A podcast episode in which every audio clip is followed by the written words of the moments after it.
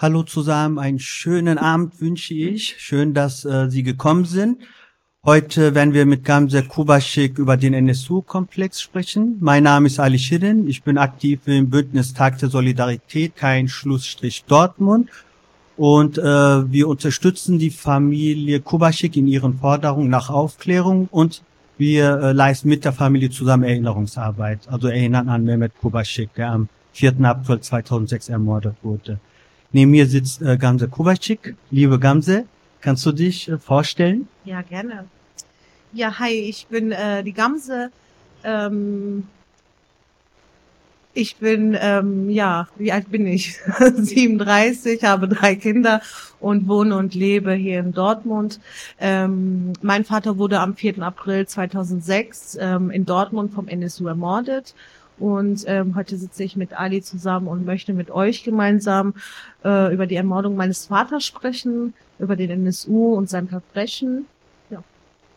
Ähm, liebe Gamse, le die letzte Woche war ja sehr aufregend, aufreibend. Äh, Jan Böhmermann hatte mit Hilfe weiterer Initiativen oder Organisationen eben die äh, NSU-Akten aus Hessen geleakt. Kannst du dazu sagen, war das für dich eine Überraschung? Was überraschend für dich, was drin stand? Und gab es was Neues? Naja, äh, zum einen muss ich sagen, äh, ich war sehr überrumpelt. Also man ist ähm, man bekommt plötzlich so viele Nachrichten über Instagram und Facebook. Leute sch äh, schreiben dich an und du mu musst selber erstmal wissen, was, was ist passiert, was ist da jetzt los. Ähm, äh, über die Veröffentlichung der Akten muss ich sagen, also mir war schon klar, also immer wenn ich die Frage gestellt bekommen habe, hast du denn noch Hoffnung, dass ähm, die freigegeben werden? Die ja über Jahre lang ähm, ja geschlossen halten und äh, geheim gehalten wurden. Ähm, und ich habe immer gesagt, ja, ich glaube, dass ähm, wir Familien irgendwann mal Einsicht bekommen, wenn ähm, also vielleicht nicht über alle Akten, aber einige werden wir schon irgendwann sehen und dafür kämpfen wir auch als also Familien ähm, wie äh, Familie Schimschek und ähm, einige anderen äh, Familien und Angehörige ähm, haben ja immer wieder gefordert, dass wir Aktenansicht bekommen, dass unsere Anwälte äh, Ak die Akten bekommen, so dass wir äh, wissen, was steht denn eigentlich da. Ich meine, wenn was geheim gehalten wird, dann haben wir so äh, oder jeder hat dieses Gefühl, ähm, da ist was, was nicht stimmt.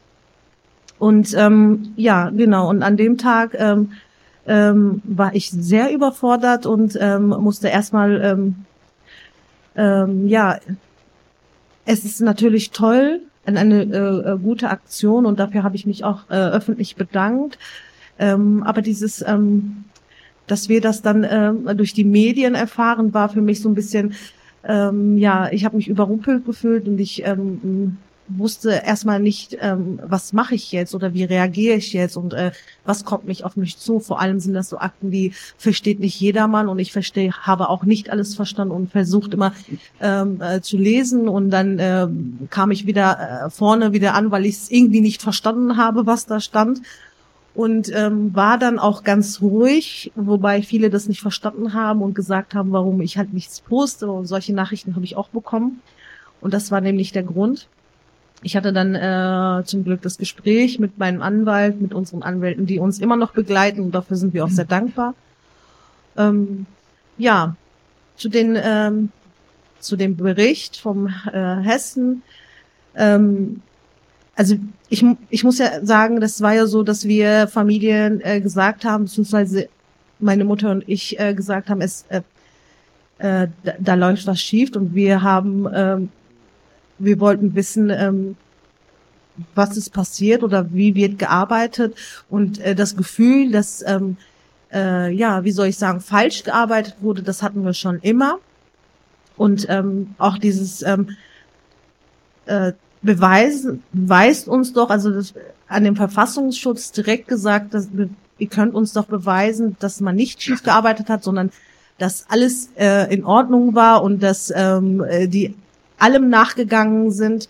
Und äh, das ist war nämlich ähm, dieser Beweis, den wir jetzt schriftlich hatten, beziehungsweise in, in, in Hessen, dass äh, der Verfassungsschutz in Hessen schlampig gearbeitet hat. Ich meine, das ist auch ähm, ein Bericht, was ähm, ja äh, sie sich selbst beurkundet haben oder ja um zu beobachten, wie halt der, äh, das, der rechte Terror funktioniert und ähm,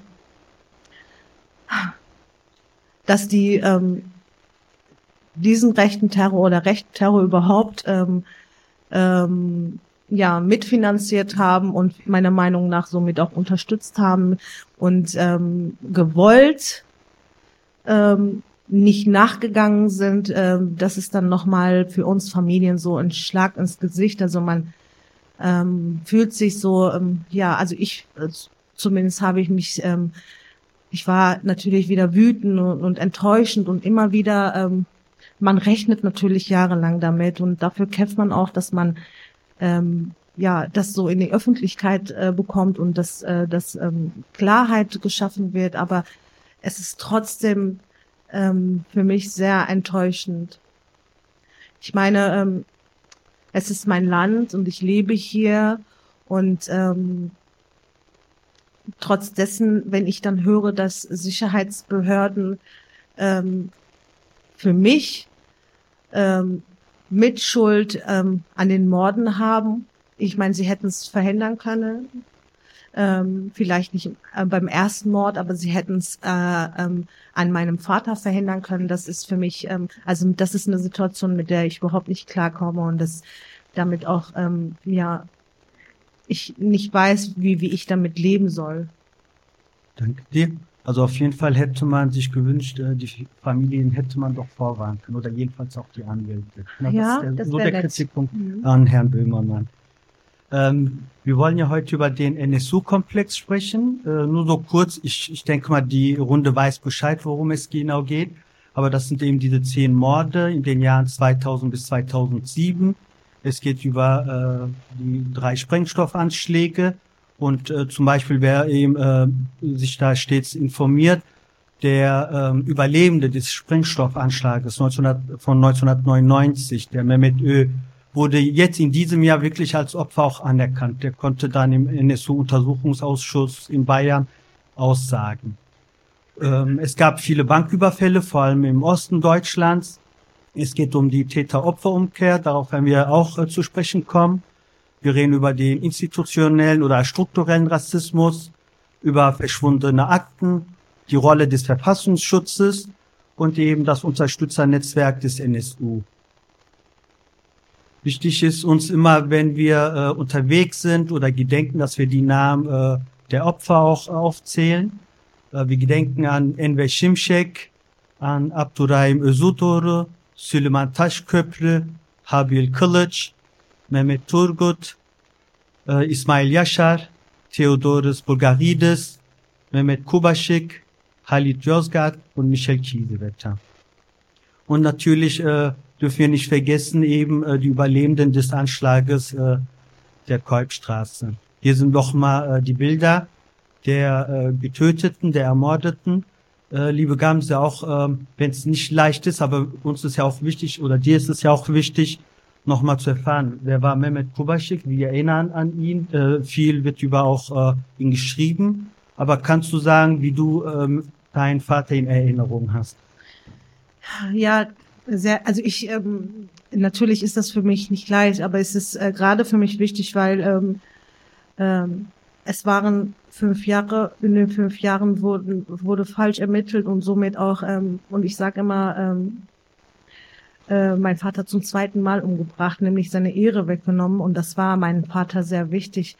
Worauf ich natürlich ähm, ganz stolz bin, war er, weil er ähm, einfach beliebt war. Ähm, also ich mochte es einfach mit ihm ähm, draußen zu sein und ähm, er kannte so viele Leute, die er begrüßt hat und ähm, hat auch äh, äh, äh sehr gerne äh, Späße gemacht. Ähm, ja und ähm, und ähm, vor allem bin ich ihm sehr, sehr dankbar, dass ähm, er viel Zeit mit uns verbracht hat und viel mit uns unternommen hat und ähm, ja, seine Familie äh, sehr geschätzt hat und ähm, dass ich einfach so viel Zeit, wirklich so viel Zeit mit ihm äh, verbringen durfte und dafür bin ich meinem Vater sehr dankbar.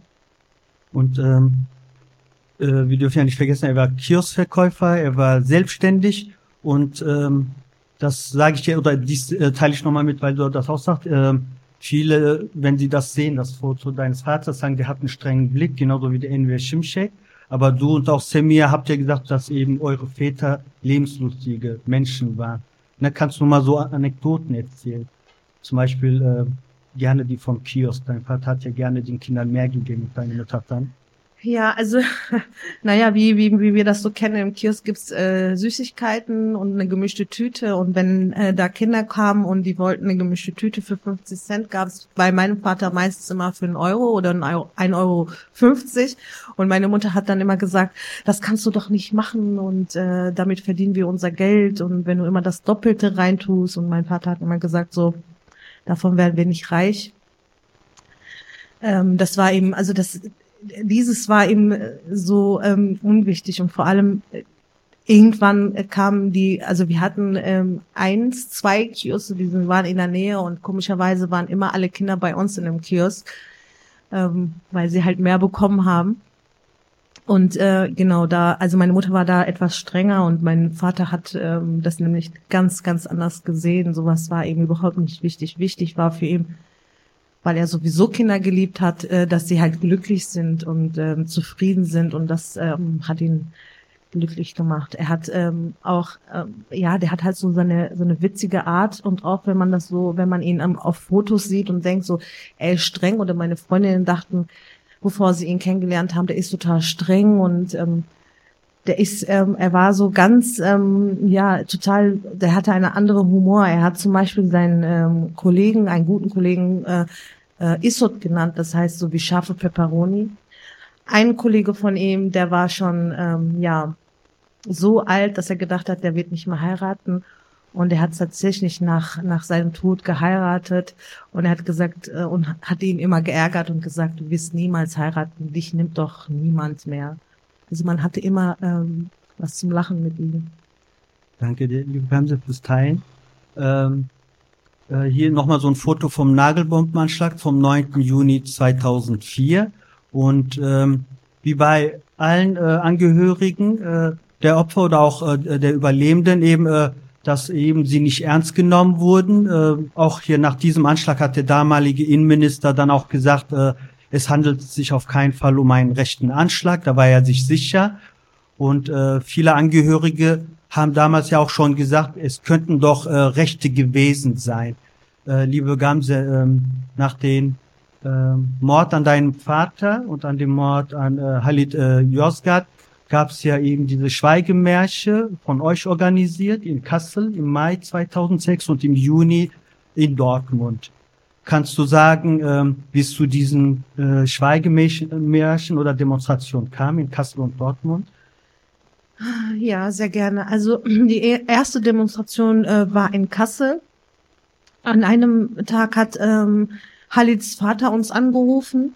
Der hatte die Nummer äh, von der Polizei bekommen, wie übrigens ähm, immer bei uns hier ähm, bei der Polizeiwache gefragt haben, ob wir Kontakt zu den anderen Familien bekommen würden, aber haben nie eine Rufnummer oder sonstiges bekommen. Ähm, aber ähm, Vater hat es geschafft und ähm, meine Mutter hat mit ihnen gesprochen. Die haben am Telefon äh, natürlich geweint und meine Mutter hat gesagt, sie will gerne auch Kontakt haben und äh, äh, die persönlich kennenlernen. Und ähm, er hat dann nochmal gesagt, dass in Kürze eine Demonstration stattfindet und dass wir dann auch als Familie herzlich eingeladen sind. Und das haben wir natürlich auch gemacht. Wir sind dann äh, hier mit den Autos gefahren mit ähm, ein paar Freunde und Verwandte von meinem Vater, die selber in Hildesheim wohnen. Und äh, da habe ich zum ersten Mal ähm, Familie Josgat kennengelernt und auch das erste Mal bin ich äh, Semia begegnet. Die waren nämlich auch eingeladen und sind gekommen. Und ähm, genau, also das war, ähm, das war ein schönes Gefühl. Ähm, ja, was heißt ein schönes Gefühl? Also so das Gefühl, dass, ähm, dass man die Menschen schon immer kannte.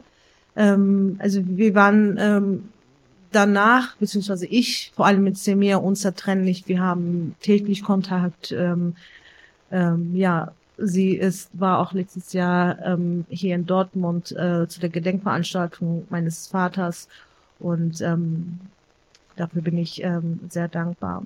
Und die zweite Demonstration hat ähm, tatsächlich hier in Dortmund stattgefunden. Die kam so zustande, dass ähm, also es war einfach ganz schlimm. Die Zeit war sehr schlimm. Es war die Zeit, wo ich für mich selber auch ähm, ähm, für mich gesagt habe, ich ähm, ich kann das alles nicht mehr. Ich verlasse jetzt die Wohnung nicht mehr und habe das dann auch ein Jahr durchgezogen. Ähm, wie kann man sich das vorstellen? Also die Leute müssen meinen Kopf nur sehen und äh, die haben schon gesprochen. Da ist die Tochter von dem, der Drogen verkauft hat.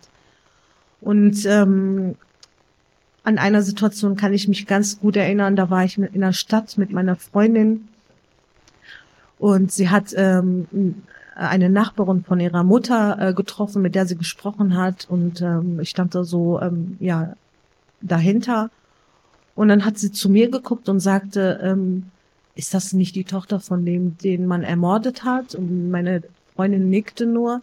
Und daraufhin sagte sie, dass sie vorsichtig sein soll zu einem und zu anderem. Das ist unmöglich. Das, was er mit den Kindern gemacht hat, da verreckten die Kinder genauso. Also sie hat wirklich daran geglaubt, was die Polizei so auf die Welt gesetzt hat. Und zwar das war, dass mein Vater an Jugendlichen und Kindern Drogen verkauft hat. Und ähm, das waren so ähm, ja Sachen, die man so ähm, von von meiner Gesellschaft so gehört habe, von der Nachbarschaft gehört habe und ähm, und ich einfach damit nicht wusste, wie wie äh, wie kann ich äh, ja wie was soll ich damit, wie kann ich das verarbeiten und ähm, und ich zu, zum Entschluss gekommen bin, dann ähm, ein Jahr die Wohnung nicht zu verlassen und meine Mutter fand das genauso schlimm. Ich meine, man müsse sich vorstellen, sie hat sich gar nicht mehr getraut, einzukaufen, zu gehen, weil die Leute sie angesprochen haben und ähm, und äh, sie immer gehört hat, wie sie wie, wie sie geredet haben. Und ähm, dann stand sie irgendwann morgens schon um sieben vor Lidl oder Aldi, weil sie halt ähm, nicht wusste, dass wollte, dass man ähm, dass man sie sieht und anspricht. Und äh, daraufhin äh, sagte meine Mutter, das geht so nicht. Wir müssen, müssen den Leuten zeigen, dass wir keine Schuld haben, dass wir unschuldig sind, vor allem, dass mein Mann unschuldig ist. Und wollte eine Demonstration machen, hat natürlich ähm, Unterstützung gesucht. Wir haben wenig Unterstützung bekommen. Diese Plakate, die Sie jetzt so sehen, die haben wir selber ähm, ausgedruckt und ähm, ja, äh, zu dem gebracht, wie die jetzt so sind. Die haben wir tatsächlich immer noch zu Hause. Und ich kann mich erinnern, dass ich zwei Tage lang mit meiner besten Freundin äh, Flyers verteilt habe, äh, mit der Hoffnung, dass viele Leute kommen und uns unterstützen. Ja, die Familie Joskat war auch da. Ähm, aber in Dortmund hatten wir leider nicht diese große Unterstützung äh, bekommen, die wir uns ähm, erhofft und erwartet haben. Also obwohl in Kassel, glaube ich, 3000 Menschen waren und äh, damals in Dortmund, glaube ich, 500, hat man kaum über diese Demos berichtet oder ihr habt nicht äh, die, sag ich mal, Reaktion äh, bekommen, die ihr euch vielleicht gewünscht habt. Aber vielleicht ein positives Beispiel, äh, ein Taz-Artikel hat wirklich über die Demo in Dortmund objektiv berichtet und auch die Demonstrierenden zu Wort kommen lassen, wo dann auch ein Demonstrierender gesagt hat, schauen Sie sich doch die neuen Opfer an, alle migrantisch, das können doch nur Nazis gewesen sein. Äh, liebe Gamse, kannst du auch sagen, ähm, wie die Sicherheitsbehörden mit euch umgegangen sind? Äh, haben sie euch ernst genommen, als äh, äh, ihr dann auch gesagt habt, wer die Täter hätten sein können? Also ich muss sagen, natürlich war das damals, ähm, war ich mir gar nicht so bewusst, ähm, was sie eigentlich mit uns machen. Ich habe immer gedacht, so, ähm, ich meine, ich war 20 und ich habe gedacht, okay, die rufen uns oder die kommen zu uns nach Hause, weil sie uns helfen wollen, weil sie den Mörder finden wollen. Und ähm, also mein Vater wurde ermordet und einen Tag später hat äh, die Polizei uns äh, abgeholt, meine Mutter und äh, mich getrennt. Und wir mussten aussagen und wir waren, äh, wir saßen da sechs Stunden. Ein Polizist hat mit mir gesprochen in dem Raum und der andere hat die ganze Zeit geschrieben und die waren wirklich sehr kalt. Und, ähm, und die, erste Frage war sofort, ähm, wer kann es sein? Wen kann ich mir vorstellen? Hat, hat mein Vater Feinde gehabt? Und ähm, wüsste ich sonst irgendwas, mit dem mein Vater so geschäftlich ähm, oder kriminell äh, zu tun hatte? Und ähm, mir wurde äh, Bildern von Männern vorgezeigt. Ähm, ähm, angeblich hatte mein Vater Kontakt mit einem von denen und ähm, Und die wussten, hätten, also die wussten, dass ähm, ich auch das weiß und ich solle halt zeigen, wer das war. Und wenn ich gesagt habe, nein, das stimmt nicht und ich weiß gar nicht, wer die sind. Und dann äh, war immer so, Frau Kubasi, gehen Sie es zu, wir haben Leute, die das bestätigen, ähm, dass sie Kontakt hatten. Und ähm, ob mein Vater äh, Drogen verkauft hat und ähm, ähm, äh, ja, wie, wie, wie die Geschäfte so waren. Sie haben behauptet, ich war wohl in der Türkei und habe da ähm, irgendwas äh, geschmuggelt und äh, die hätten Videoaufnahmen von mir, was, was überhaupt nicht stimmt. Und, ähm, und ich habe natürlich immer wieder gesagt, das stimmt alles nicht. Und irgendwann habe ich gesagt, ich möchte, ich möchte jetzt unbedingt meinen Vater sehen, weil ich ähm, äh, glaube, dass, dass das der ermordet wurde, der falsche Mann ist. Das ist nämlich nicht mein Vater.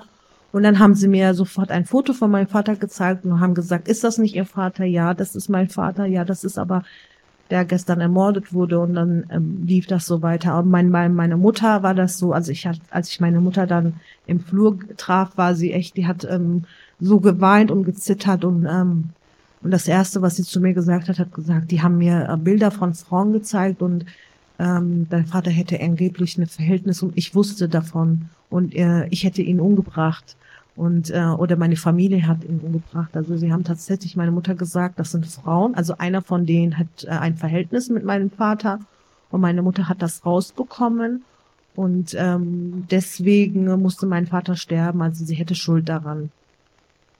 Also äh, wie du ja schilderst, ihr wurdet äh, beschuldigt und diese Erfahrung hat nicht nur die Familie Kubaschik gemacht, sondern alle Angehörigen, also auch Adile Şimşek wurden Fotos vorgelegt, da haben sie auch gesagt, dass es sind äh, Geliebte und äh, mit einer Frau hat äh, ihr Mann sogar ein Kind und da hat sie auch gesagt, okay, wenn er äh, wirklich ein Kind äh, gezeugt hat mit dieser Frau, ist das auch mein Kind. Also diese äh, traurigen Erfahrungen haben die gemacht und man muss sich fragen, warum hat die Polizei solche Ermittlungstaktiken äh, vollzogen.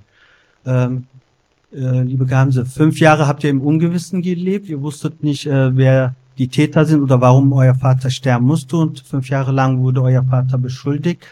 Woher hattest du oder hattet ihr die Gewissheit, dass eben dein, euer Vater eben nicht in kriminellen Machenschaften verwickelt war oder dass du sagst, hey, vielleicht hat die Polizei doch recht? Hm. Ja, natürlich, wie ich schon ähm, vorhin äh, gesagt habe, was für ein Verhältnis wir äh, mit meinem Vater hatten. Also wir hatten ein, äh, ein sehr, sehr gutes Verhältnis mit meinem Vater. Und ähm, ja, er hat äh, auch viel gearbeitet, aber in seiner Freizeit hat er seine Zeit nur mit seinen Kindern verbracht und seiner Frau. Und ähm, äh, es gibt äh, auch ähm, das ist eine ähm, Schauspiel, äh, mein Herz liegt graben von die Erzählung von meinem Vater und äh, von meiner Mutter. Meine Eltern haben mit Liebe geheiratet und ähm, heute sprechen äh, die Leute, also Freunde, Verwandte, die meine Eltern damals kennen, über die Liebe meines Elterns, Eltern. Und ähm, es, also dieses Gedanke, dass da doch was sein kann, was die Polizei so auf die Welt gesetzt hat, war nie bei uns da, weil wir einfach ähm, ja zu eng miteinander waren und ähm, das, das daran haben wir nie geglaubt oder an meinen Vater nie gezweifelt. Also, äh, du hast es ja auch gut geschildert, ne? diese Täter-Opfer-Umkehr. Äh, was ist damit gemeint? Dass eben Opfer und die Angehörigen kriminalisiert wurden ähm, Ibrahim Arslan, der den Möllenanschlag von 92 überlebt hat, nennt das äh, den Anschlag nach dem Anschlag. Also sprich, man bekommt nicht die Zeit, um zu trauern, man wird kriminalisiert, dann kommen die Behörden oder sogar das Finanzamt, wie bei der Familie Schimschek, und äh, man findet dann nicht die Zeit, um zu trauern. Und eben, dass die Aussagen der Betroffenen nicht ernst genommen werden. Und das waren nicht wenige, die immer wieder gesagt haben, ermittelt doch mal nach rechts, es können doch Nazis gewesen sein. Und die wurden nie ernst genommen, weil die wie du sagst es ja auch oft, äh, die Nazis hinterlassen Botschaften. Und, äh, wer sich wirklich da, mit, wie sagt man, mit äh, Nazis und Terror auseinandersetzt, weiß, dass viele eben keine äh, Botschaften hinterlassen. Und ähm, auch schlaue Köpfe, also Fallanalytiker oder Profiler, sollten sich ja Gedanken machen, wer könnten die Täter gewesen sein. Und ich zitiere nur von dem Udo Hassmann, was er so eben in akademischer Sprache geschrieben hat ähm, vor dem Hintergrund, dass die Tötung von Menschen in unserem Kulturkreis, also deutschen Kulturkreis, mit einem hohen Tabu belegt ist, ist abzuleiten, dass der Täter hinsichtlich seines Verhaltenssystems weit außerhalb des hiesigen Norm- und Wertesystems verortet ist. Wahrscheinlich sei daher auch, dass der Täter im Ausland aufwuchs und oder äh, immer noch dort leben. Also sprich, äh, Nicht-Deutsche, also Migranten, äh, äh, lösen ihre Probleme mit Gewalt und sind aufbrausend. So kann man es auch interpretieren. Also wenn man so überlegt, Deutschland ist für zwei Weltkriege verantwortlich, auch Deutsche begehen Morde, ist es schon sehr arg, wenn man das liest, auch auf jeden Fall. Ähm, dann kam es ja eben zur ähm, NSU-Selbstenttarnung am 4.11.2011 in Eisenach, also ein Banküberfall scheiterte. Ähm, und äh, Gamse und äh, Semir hatten das ja auch nochmal äh, auch noch geschildert, wie das passiert ist. Aber liebe Gamse, kannst du sagen, wie habt ihr diesen Tag erlebt? Von wem habt ihr Infos bekommen? Also ich selber, ähm, nein, die Polizei war tatsächlich nicht da, plötzlich nicht da, sonst waren sie, haben sie ähm, immer an unsere Tür geklopft, ähm, wenn sie was fragen wollten oder wenn sie konkret was von uns wollten. Es war für mich ein ganz normaler Tag. Meine Mutter war zu dem Zeitpunkt in der Türkei und ähm, meine Freundin hat mich angerufen äh, und hat mich gefragt, wie es mir geht. Und ähm, irgendwann fand ich das ganz komisch, diese ganze Befragung. Und dann sagte ich, was ist denn los? Warum fragst du mich immer ständig? Und geht's dir jetzt gut? Und hast du was gehört? Oder ist was passiert? Und dann sagte sie zu mir, ja, kam sie, ich weiß gar nicht, wie ich dir das sagen soll. Ähm, ich leg jetzt auf und du ähm, mach mal den Fernseher und guck dir die Nachrichten an. Und ähm, das habe ich dann gemacht und ähm, ich weiß gar nicht, ähm, welchen Sender ich vor mir hatte, aber ich das erste, was ich gesehen habe, war dieser, ähm, war diese Nachricht. Und ähm, ja, wie fühlt man sich? Aber zum einen muss ich von mir sagen, es war ein sehr erleichterndes Gefühl für mich. Ähm, das erste, was mir eingefallen ist, war tatsächlich so, ähm, die Leute werden nicht mehr sprechen, die, äh, du bist nicht mehr verdächtigt und du musst dich nicht mehr rechtfertigen. Ähm, das war tatsächlich das erste, woran ich gedacht habe. Ich konnte mich so irgendwie aufrichten. Das war ein sehr, sehr schönes Gefühl. Ähm, aber dann kommt dann nochmal dieses Trauer und, und ähm, dieses, man kann es das auch nicht äh, verstehen, ähm, ähm, dass man ähm, jetzt auf schwarz auf weiß hat, dass es Menschen sind, die einen äh, ermorden nur aus Hass und ähm, ja, aber auch ganz ähm, verschiedene Gefühle. Von Erleichterung bis Wut, Trauer. Danke dir. Ähm, äh, Sie wissen ja äh, sicherlich eben, dass die äh, Mörder sich dann eben, äh, als sie erkannt haben, dass sie umzingelt sind, nicht mehr fliehen können, sich das Leben genommen, also haben Suizid begangen. Und ähm, also vorher haben sie das, äh, diesen Wohnwagen in Brand gesetzt, aber wenn diese These stimmen würde, dann hätte man ja Rauchspuren in der Lunge gefunden, aber man hat keine gefunden. Ja, und jetzt muss man immer aufpassen, was man gibt. Äh, da kann man mal in diese Verschwörungstheoretische so abrutschen. Und es gibt nicht wenige Überlebende, die dann auch sagen, da steckt mehr dahinter. Das ist ungewiss, weil auch äh, normalerweise wird der Tatort dann auch äh, gesichert, aber der Wagen wurde dann auch einfach mal abgeschleppt. Also sprich, da gibt's viele Fragen, ne, auf die man noch keine Antworten hat. Und äh, die äh, äh, dritte Person, also die äh, Mörderin, deren Namen ich nicht unbedingt aussprechen möchte, hat ihm dann eben, äh, sag ich mal, Zufluchtsort dann, äh, sag ich mal, in die Luft gejagt und äh, einige Videos wurden ja in diesem Wohnwagen gefunden, aber einige Videos wurden dann auch verschickt an Redaktionen oder ich glaube auch Politikerinnen. Äh, Semir Şimşek hat den Fehler gemacht, dass sie sich dieses Video gesehen hat, aber du zum Glück nicht. Äh, da wurden auch nochmal äh, die Opfer gefilmt und die wurden nochmal auch verhöhnt. Also sprich auch die Familienangehörigen. Und das ist ähm, nicht schön auf jeden Fall. Und äh, wenn man sich so mit diesem NSU-Komplex auseinandersetzt, also bis zur Selbstenttarnung, gab es ja immer wieder so äh, Merkwürdigkeiten. Ähm, als Halid Yozgat eben am, ähm, äh, äh, sag ich mal, in seinem äh, Internetcafé erschossen wurde, 2006, war ja ein Verfassungsschutzmitarbeiter auch vor Ort, äh, der Andreas Temme. Äh, man kann sagen, okay, er hat es vielleicht nicht gehört, weil eben die immer mit ähm, Schall, ähm, äh, also mit einer Pistole mit Schalldämpfer sozusagen erschossen haben. Äh, er kriegt es nicht mit, er ist zufällig vor Ort. Und auch ähm, als er später eben rausgehen wollte, er ist ein Zwei-Meter-Typ. Er sieht nicht die Blutlache, er sieht nicht das Opfer und äh, hat mal so sich umgeschaut, hat dann eben das Geld gesehen. Also er lügt eigentlich, aber man glaubt es ihm und äh, es gibt keine Konsequenzen. Er wurde vielleicht degradiert, aber er arbeitet eigentlich immer noch äh, für den Staat. Und ähm, das ist so eben, äh, was immer sich viele fragen, wie kann es sein, dass diese Person eben äh, davon kommt? Und welche Rolle spielt der Verfassungsschutz oder was wussten sie? Äh, weil es gibt ja viele Initiativen, Bündnisse oder auch Linke, die dann sagen, der Verfassungsschutz äh, unterstützt indirekt dann auch über die V-Leute eben rechte Strukturen. Und deswegen fordern ja nicht wenige, dass eben der Verfassungsschutz abgeschafft werden muss. Reformieren kann man es nicht mehr. Und da gilt man dann natürlich als zu sehr radikal. Auch wenn wir in Dortmund das mal wieder mal aufführen, dann ziehen sich einige Organisationen zurück, weil sie sagen, das ist äh, zu radikal. Und, aber ich finde, dass es nicht radikal ist.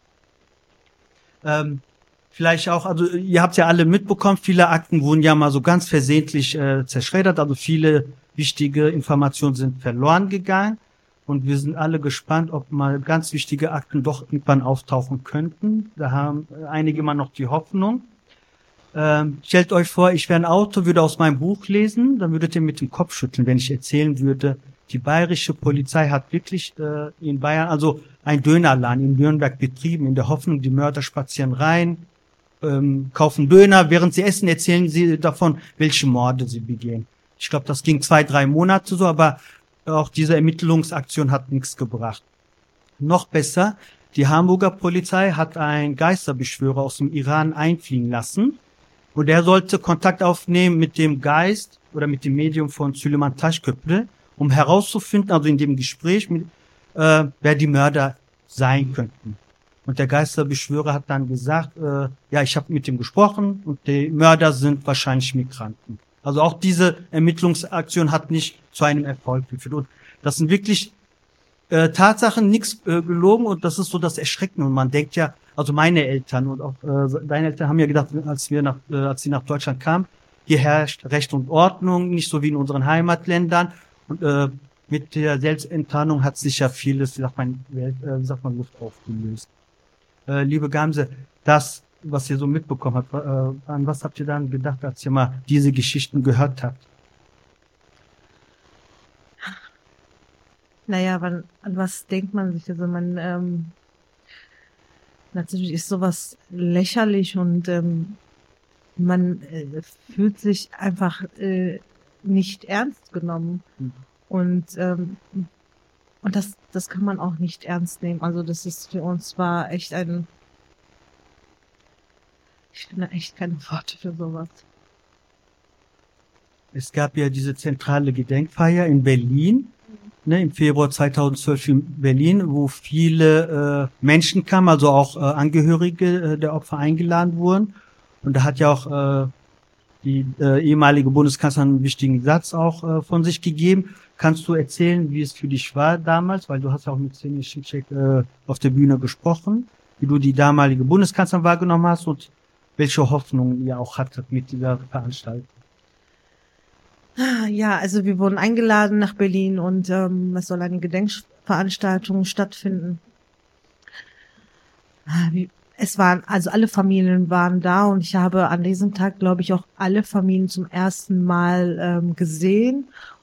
Ähm, boah, ich muss sagen, ich war ähm, von der Frau Merkel damals echt begeistert, weil sie sich wirklich Zeit genommen hat und mit jedem Einzelnen gesprochen hat. Und ähm, sie hat ähm, auch mit uns sehr ausführlich gesprochen und ähm, ähm, ja dieses äh, dieses Vertrauen äh, geweckt und ähm, was sie uns dann äh, versprochen hat, persönlich hat sie es nochmal vor ganz Deutschland gesagt, nämlich, dass ähm, sie alles dafür tut, dass solche Taten nie wieder in unserem Land stattfinden und ähm, dass wir Familien eine lückenlose Aufklärung bekommen.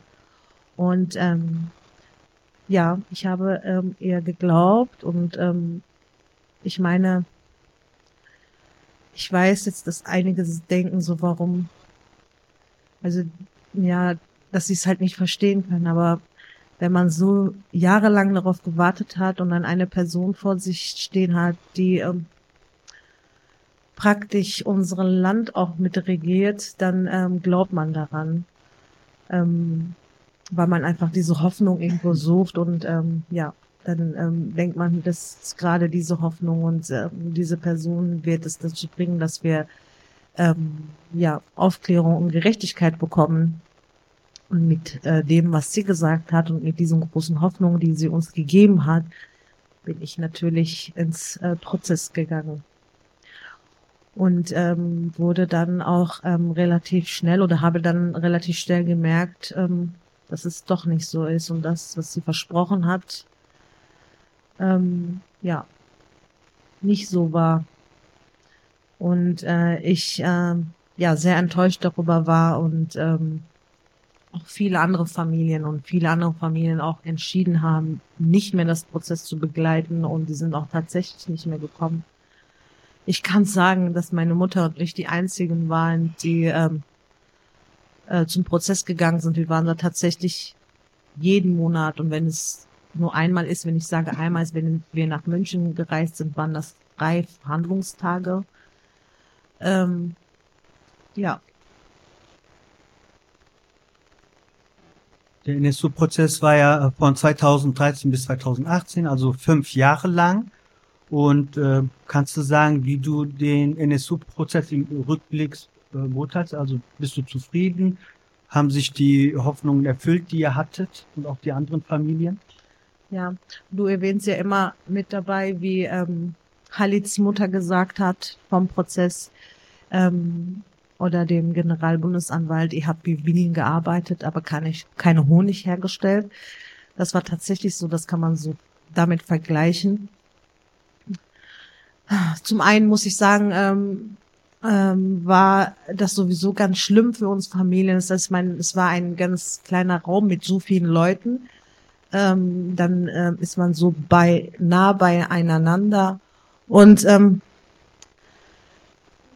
man also man sieht die, die Leute und man weiß erstmal gar nicht, ähm, wie wie soll das alles funktionieren und ähm, die ersten Tage war echt sehr, sehr schwer für mich und ich habe auch versucht, so keinen Blickkontakt ähm, ja mit den Angeklagten zu machen. Also ich habe das immer so, ähm, ja.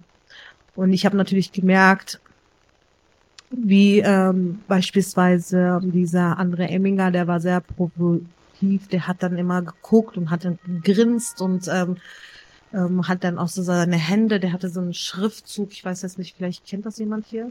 Der hatte da irgendwas stehen und hat dann immer so seine Hände da ähm, auf den Tisch gelegt, so dass man, dass jeder das sieht und liest und ähm, und ähm, es war sehr sehr schwer. Also ich kann das einfach so in Worte gar nicht ähm, beschreiben, wie schwer das für einen ist. Also wenn man sich überlegt, da sind ähm, ja Leute, die äh, Mitschuld an dem Mord ähm, seinem Vater hat, dann ich weiß nicht, das war ganz schlimm. Ich also dass diese Frau lebenslang bekommt, das äh, wusste ich, das habe ich auch vermutet. Ich meine, so hat es mir mein Anwalt auch gesagt.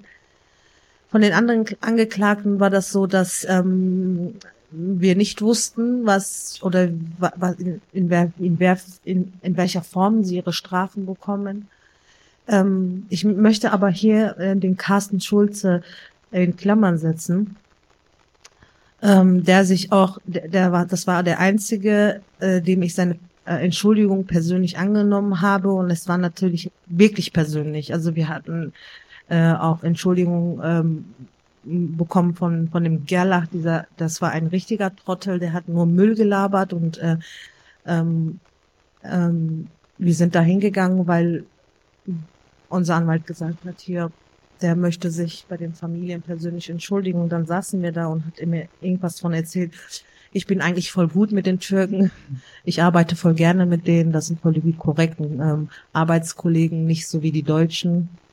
Und nur so ein Müll hat er da äh, gesprochen. Also das konnte man echt nicht ähm, äh, ähm, also wahrnehmen. Das war ist von Person auch echt ein, ein, ein ganz äh, ja ein Trottel.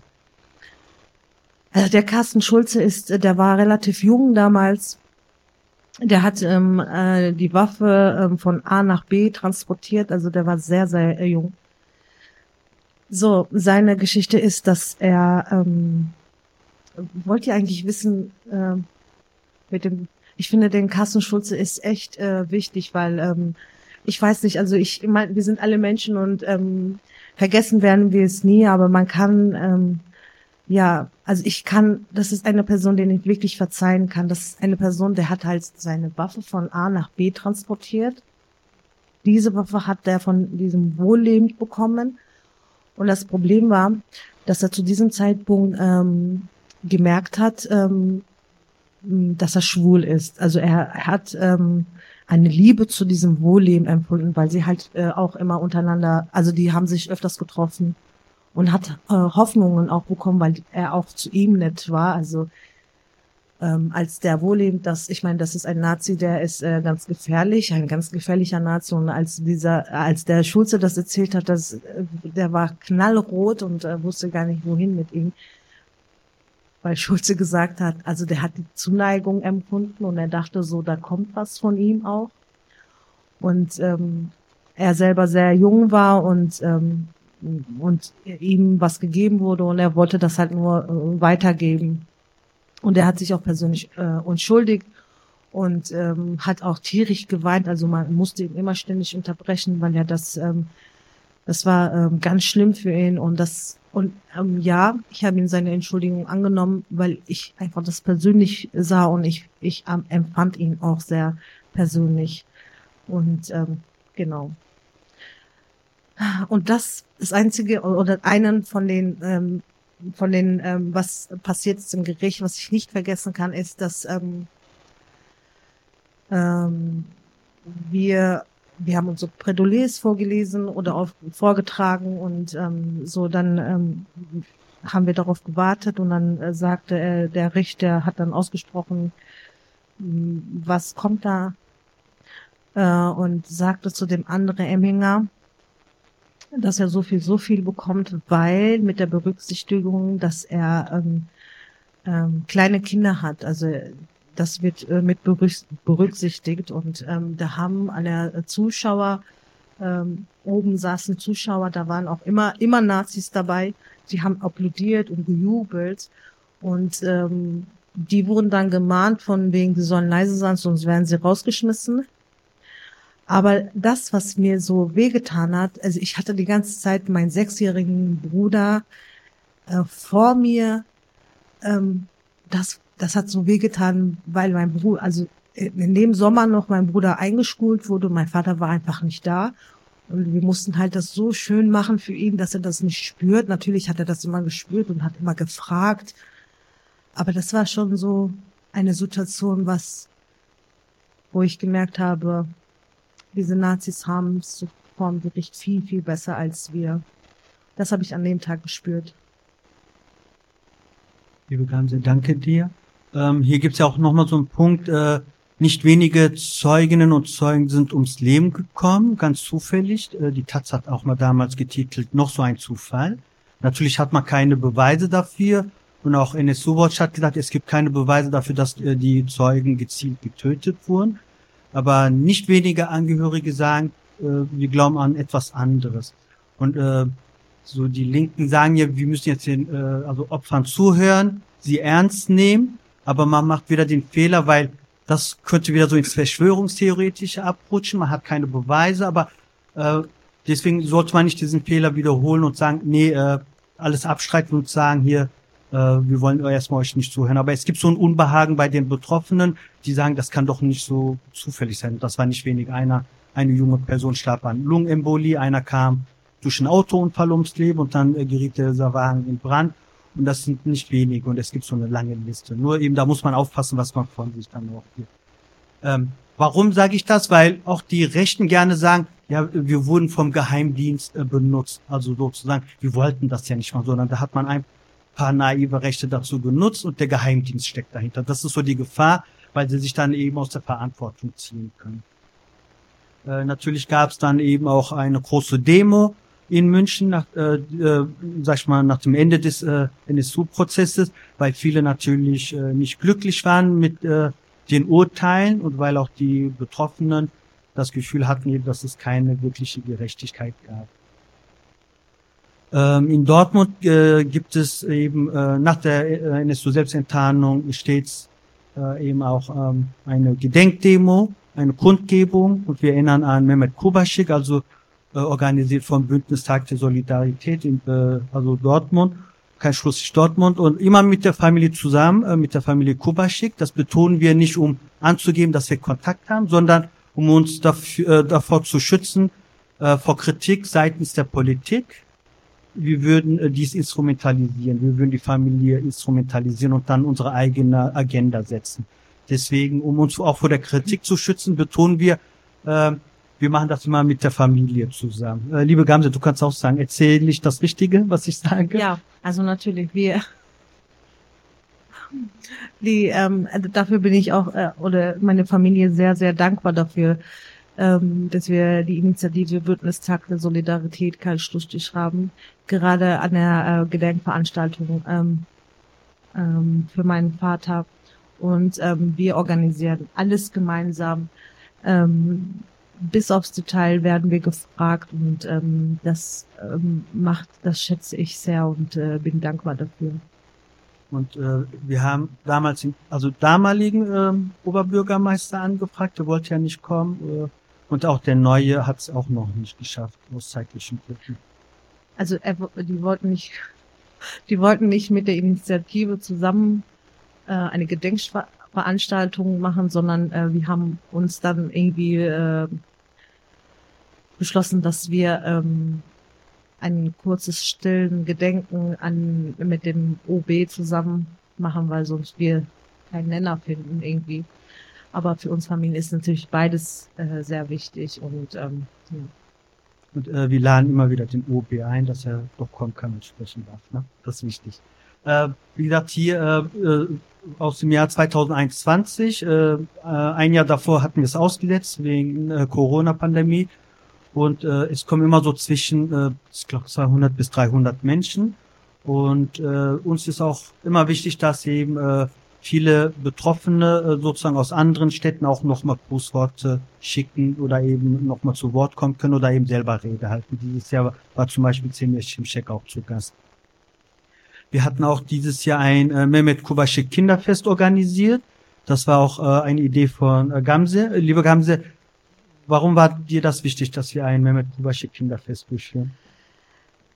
Ja, das war tatsächlich so, dass die Initiative wieder mal kam und wollt, wollte was machen, ne? wo, wo ähm, was können wir machen für Erinnerungen und ähm, und äh, ich habe gesagt, diesmal äh, möchte ich ähm, weniger was Politisches machen. Also das haben wir, machen wir schon genug.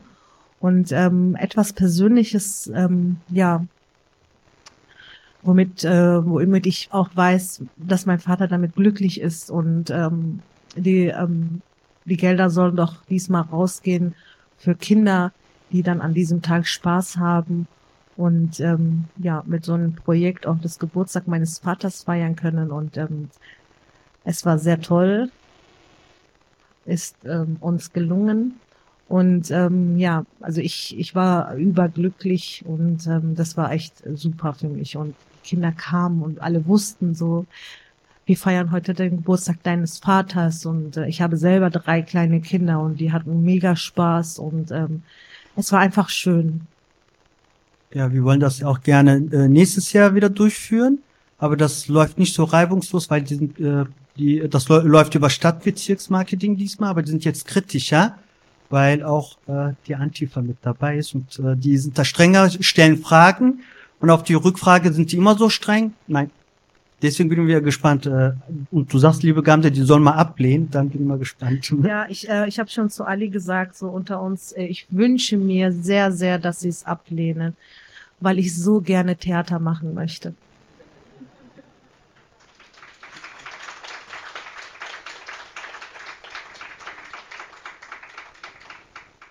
Äh, seit äh, 2012 gibt es ein äh, Gedenkstein äh, vor dem ehemaligen Tatort. Und äh, da äh, beginnen auch meistens unsere, sag ich mal, äh, äh, Demonstration. Da treffen wir uns und dann beginnt eben dieser äh, stille Demozug äh, zum Hauptbahnhof.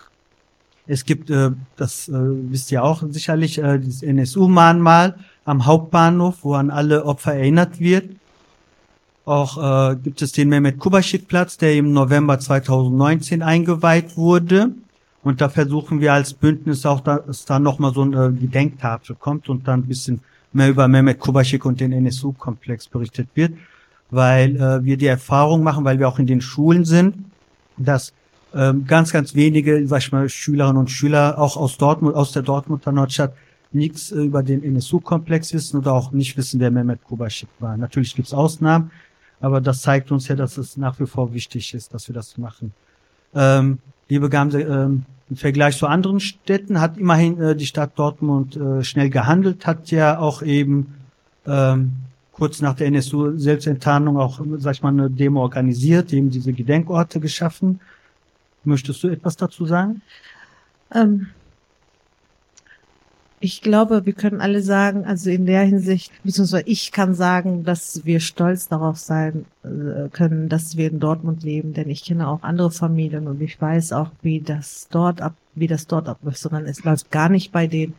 Es wird keine Erinnerungsarbeit ähm, äh, gemacht und ähm, und wenn überhaupt werden die Familien nicht mit einbezogen und ähm, deswegen bin ich umso äh, stolzer, dass ich eine Dortmunderin bin und dass wir das hier nicht so ist und dass wir, ähm, ob die Stadt oder die Gesellschaft, die Leute, alle, dass die uns unterstützen dabei und ähm, ja, ich auch übrigens ganz viele Gesichter auch heute sehe, die ähm, an den Erinnerungstag, Erinnerungstag meines Vaters da sind. Also ich, ich weiß, ich kenne auch viele ähm, vom, vom Aussehen, aber ich kenne die Namen nicht. Entschuldigung. Ich, ich kann jetzt so mit Finger zeigen, immer wen ich so jedes Jahr sehe. Aber ähm, in dem Sinne und wenn ich gerade die Möglichkeit habe, vielen lieben Dank, dass sie uns nicht alleine lässt. Ihr habt äh, ja Forderungen als Familie. Ähm, diese Plakate versuchen wir dann auch an prominenten Stellen mal auch anzubringen. Ähm, äh, du sagst ja, ich möchte, dass alle Helfer angeklagt werden. Äh, warum ist dir das so wichtig? Wenn ich mal so nahe fragen darf. Also auch in dem Prozess ähm, haben unsere Anwälte ähm, Beweise vorgelegt, wo ähm, die ähm, ja dieses Trio Kontakt zu Nazis in Dortmund hatten, ähm, aber der Bundesgeneral der hat das alles abgelehnt. Ähm, und ich bin mir sicher, dass die ähm, guten Kontakt oder viele Kontakt äh, Nazis hatten, die denen hier geholfen haben. Und deswegen ähm, und ähm, ich ähm, für mich sind sind sie genauso dafür verantwortlich, äh, dass mein Vater heute nicht mehr lebt und an den Mord äh, an an den Morden ähm, mitschuld sind und ähm, sie müssen mit angeklagt werden. Die Helfers, die Helfershelfer, Unterstützer. Ja, und weil du auch sagst, ähm, dass vielleicht, äh, sag ich mal, die äh, Chance bestünde, dass du die äh, äh, Helfern auch äh, unbewusst begegnen könntest, dass nach wie vor diese Gefahr da ist. Ähm, du sagst ja auch, ähm, ich will wissen, wie mein Vater als Opfer ausgewählt wurde. Wer hat ihm äh, äh, den Namen auf die Liste gesetzt? Ne? Ich will wissen, warum es keine weiteren Ermittlungen gibt. Denn äh, da kann man ja direkt fragen, warum fühle ich keinen Schlussstrich? Warum äh, könnt ihr nicht sagen, okay, äh, lassen ihn jetzt in Ruhe, äh, wie sagt man, äh, äh, äh, beschließen ab, warum kein Schlussstrich? Also ich, ähm, ich kann einfach nicht abschließen, wenn ich nicht weiß, vor allem mir jeden Tag die Fragen stelle, ähm, hätte mein Vater heute noch leben können? Ich möchte eine Antwort dafür haben und solange, ähm, und das sind eine der Fragen, die ich so jeden Tag oder täglich, tagtäglich in meinem Kopf habe, ich möchte dann erst abschließen, wenn ich Fragen, also Antworten zu meinen Fragen habe ähm, dann wäre, ähm, wäre ich bereit, ähm, diesen Abschnitt für mich abzuschließen und zu sagen, das war halt mein Schicksal. Und ich, ich äh, nehme, also ich bin mir ist, ist bewusst und niemand kann mir auch hier in diesem Raum meinen Vater geben, aber ich möchte zumindestens Aufklärung haben und ich möchte nicht damit leben, immer mit Fragen, ähm, ja, äh, zu leben, die ich, ähm, die man hätte mir äh, antworten können in dem Prozess, aber leider war es so, dass man meiner Meinung nach ähm, ja Aufklärung verhindert hat. Noch äh, die fünfte Forderung ist ja nach wie vor aktuell, dass eben äh, eure Anwälte alle Akten bekommen. Und dass eben die Hoffnung besteht, dass nach wie vor einige Akten. Oder Jan Böhmermann. Oder Böhmermann. so, ja. Das geht auch. Ne, ähm, wenn wir in den äh, Schulen sind oder warum wir eben das thematisieren, also äh, wir wissen ja alle nach der Niederlage eines Deutschlands äh, ist ja der Rassismus, der Antisemitismus äh, aus unserer Gesellschaft nicht oder hat sich nicht aufgelöst. Und äh, wenn man so zurückblickt, hat eben leider Rassismus und Antisemitismus eine Kontinuität in unserer Gesellschaft. Und ähm, so ein gutes, schlechtes Beispiel ist eben dieses Heidelberger Manifest, wo dann auch so Professoren gewarnt haben, eben, dass die deutsche Kultur, die deutsche Sprache durch die Zuwanderung in Gefahr gerät. Die haben ja dann so vorweggenommen, was eben eine bestimmte blaue Partei jetzt immer wieder von sich gibt. Und ähm, die Angehörigen sagen ja, oder auch die Überlebenden des Kölner Anschläge äh, sagen ja auch, der NSC-Komplex ist nicht aufgeklärt. Ne, ähm, und äh, viele äh, aus diesem Netzwerk, dieser NSU-Netzwerke sind ja nach wie vor aktiv oder sind nicht im Gefängnis. Das zeigt äh, zum Beispiel, äh, sieht man daran, dass eben der Walter, äh, der Mörder von Walter Lübcke eben auch Kontakt zu dem NSU-Trio hatte. Und äh, wer sich da so zurück erinnern kann, also ich persönlich habe da wenig Empörung gespürt, also eher so ein Achselzug, na, ein Politiker wurde umgebracht von einem Rechten. Und da fehlte so ein Aufschrei. Und da hat auch eine gute Kolumnistin, die Melly Kliak, auch mal so schön geschrieben und hat gesagt, was ist mit euch los? Ne? Also warum gibt's da nicht diese Empörung? Und äh, auch wenn das so ein CDU-Politiker war, aber es, er war eigentlich so aus meiner Perspektive so ein, sag mal, anti, hatte eine antifaschistische Haltung, der dann so äh, wirklich nur mit Machtwort gesprochen hat und äh, den haben sie eigentlich so fallen lassen und das hat mich so erschrocken auch so.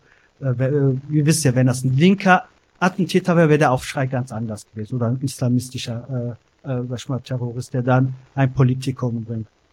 Und äh, rechter Terror wird nach wie vor nicht ernst genommen. Viele Angehörige aus vielen anderen Städten sagen ja immer, sie befürchten, dass Anschläge nach wie vor passieren können. Wir wissen eben, dass es viele rechte, sag mal, Preppergruppen gibt, die sich auf den Tag X vorbereiten. Also sprich, sie erwarten, dass es in Deutschland bald einen Bürgerkrieg gehen wird. Und äh, es verschwinden bei der Bundeswehr, aber auch bei der Polizei Munition, Waffen und keiner weiß, wo die geblieben sind. Und äh, es gibt ja viele Chatgruppen, äh, also viele rechte Polizisten, also die Polizei, die Sicherheitsbehörden sind nach wie vor attraktiv für die Rechten. Und ich warte immer noch auf den Tag, wo eine kommunistische Polizistengruppe auffliegt. Na? Na, darauf warte ich immer noch. Aber äh, warum äh, das nach wie vor aktuell ist, also äh, wer sich mit äh, dem Thema Hanau beschäftigt, sieht eben, äh, dass auch äh, die, wie sagt man, die SEK-Truppe, äh, viele von denen recht ist. Und da sagte ja auch der Innenminister im Gespräch äh, mit den Angehörigen, ja, nur weil die Polizisten recht sind, äh, arbeiten sie ja nicht schlecht. Ne? Da hat er wirklich gesagt, und der hat ja auch dann, äh, während sie Tee getrunken haben, auch gesagt, beim nächsten Mal werden wir anders handeln. Ne? Und eben, äh, der hat das wirklich auch gesagt, äh, es gibt auch Schlimmeres, also es gibt schlimmere Anschläge. Also diese Empathie fehlt, ne? so vom Innenminister, er trifft sich mit den Angehörigen oder auch Überlebenden und gibt solche Aussagen von sich. Ne? Und da fragt man sich, ist das die richtige Person mit so einer Verantwortung? Macht dann auch. Ne? Und warum fehlt diese Empathie? Man kann sagen, Rassismus. Ne? Ne? Und äh, nach wie vor, also auch wichtig, immer so aufzuzeigen, das sind nicht Einzelfälle, äh, es hat eine lange Kontinuität, ne? äh, auch so äh, wichtige Magazine wie der Spiegel haben ja mal so Titel gegeben da und dann auch mit, spielen dann auch mit der Angst sozusagen. Ne? Also eine Million Türken und so, was passiert. Und auch, ähm, wenn man äh, nach der Wiedervereinigung so beobachtet, wie viele Anschläge es gab, also äh, Rostock, äh, also Lichtenhagen, Hoyerswerda, dann Mölln und Solingen. Und äh, wie der damalige Bundeskanzler Helmut Kohl auch gesagt hat, ich gehe nicht nach Solingen. Äh, was hat er gesagt? Ich, ich betreibe keinen Beileidstourismus. Ne? Also äh, so diese fehlende Empathie ist dann auch erschreckend. Und da war ja so auch diese Rede von, das Boot ist voll und äh, wir können nicht noch mehr äh, Geflüchtete in unser Land lassen. Und bestes Beispiel für strukturellen Rassismus oder auch das, äh, der rechte Terror oder der Rassismus nicht ernst genommen wird, der Fall Uri Jallo.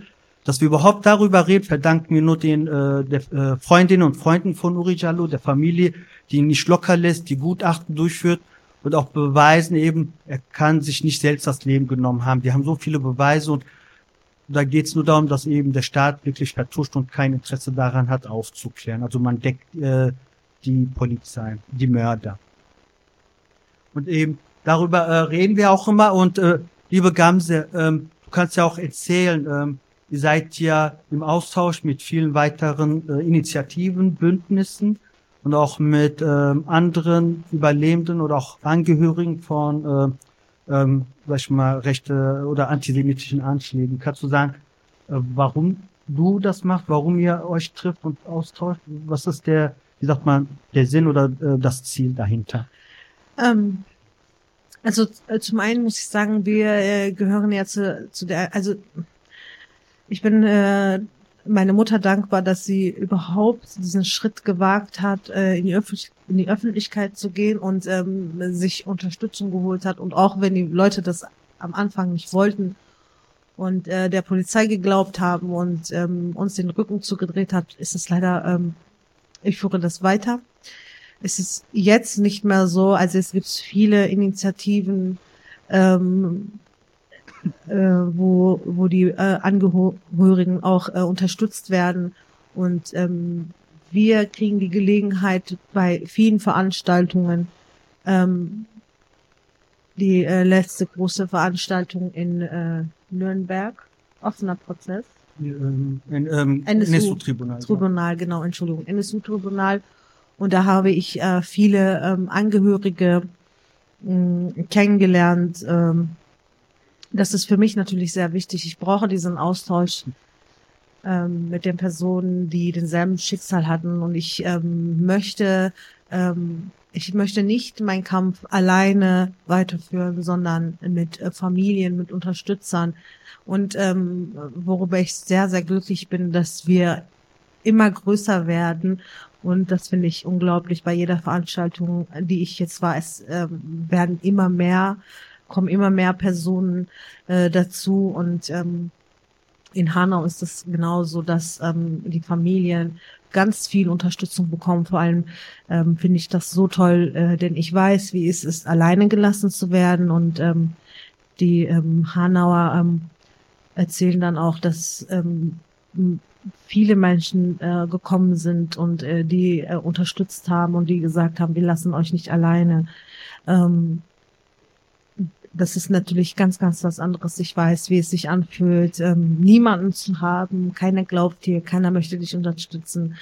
Keiner ähm, hat diesen Kraft oder diesen Mut, ähm, mit dir diesen Weg zu gehen. Und ähm, das sage ich den Hanauer auch immer wieder. Schätzt das, ähm, denn es ist, ist nicht schön.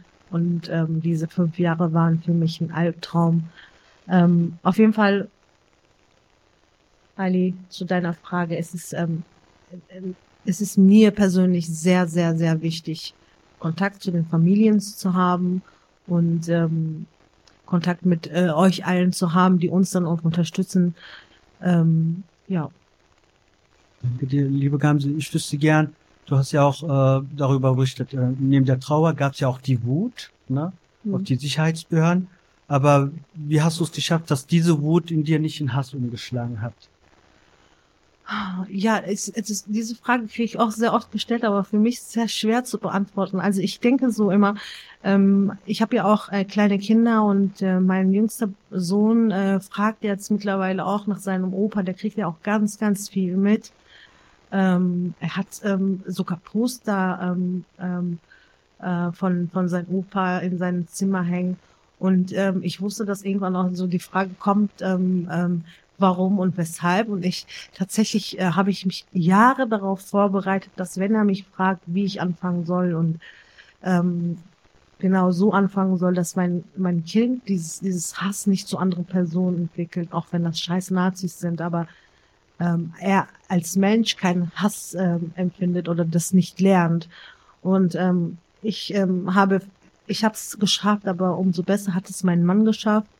Und ähm, ich muss sagen, ähm, äh, mein Sohn versteht das ähm, bis heute nicht mehr, fragt dann immer wieder und wir sagen dann immer wieder dasselbe.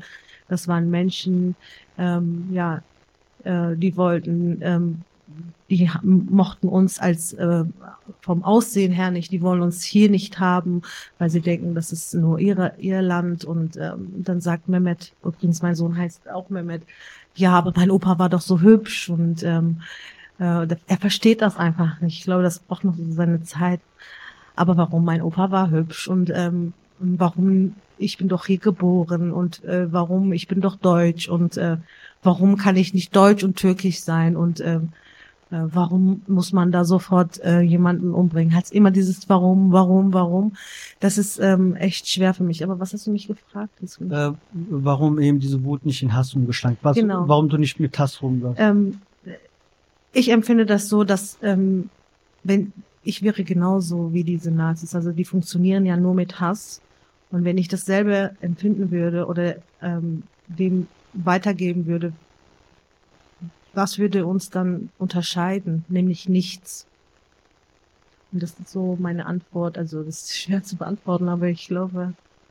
Das ist eine gute Antwort, danke. Äh, die letzte Frage äh, an dich, liebe Gamse.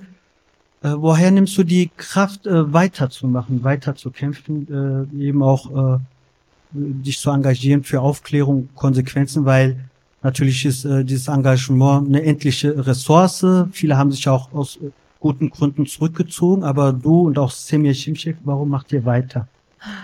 Zum einen, ähm, wie ich schon erwähnt habe, ich habe eine sehr, sehr enge Bindung zu meinem Vater, habe immer noch. Ähm, ich habe mir und meinem Vater ähm, das versprochen, dass ich so lange nicht weiter, ähm, so lange weitermache, bis ich ähm, Gerechtigkeit für ihn habe. Vor allem ähm, habe ich mir selber versprochen, natürlich hat unsere Bundeskanzlerin, damalige Bundeskanzlerin das auch versprochen, aber ich halte mein Versprechen. Das ist mein Land und ich möchte nicht in meinem Land so leben. Ich möchte nicht, dass Menschen ähm, umgebracht werden oder sonstigen wegen ihren Aussehen oder sonstiges und äh, möchte dafür kämpfen, dass es endlich aufhört. Liebe Gamse, vielen Dank äh, für das Gespräch. Vielen Dank dafür, dass du hier warst. Ich denke, Sie hat einen Applaus verdient, oder?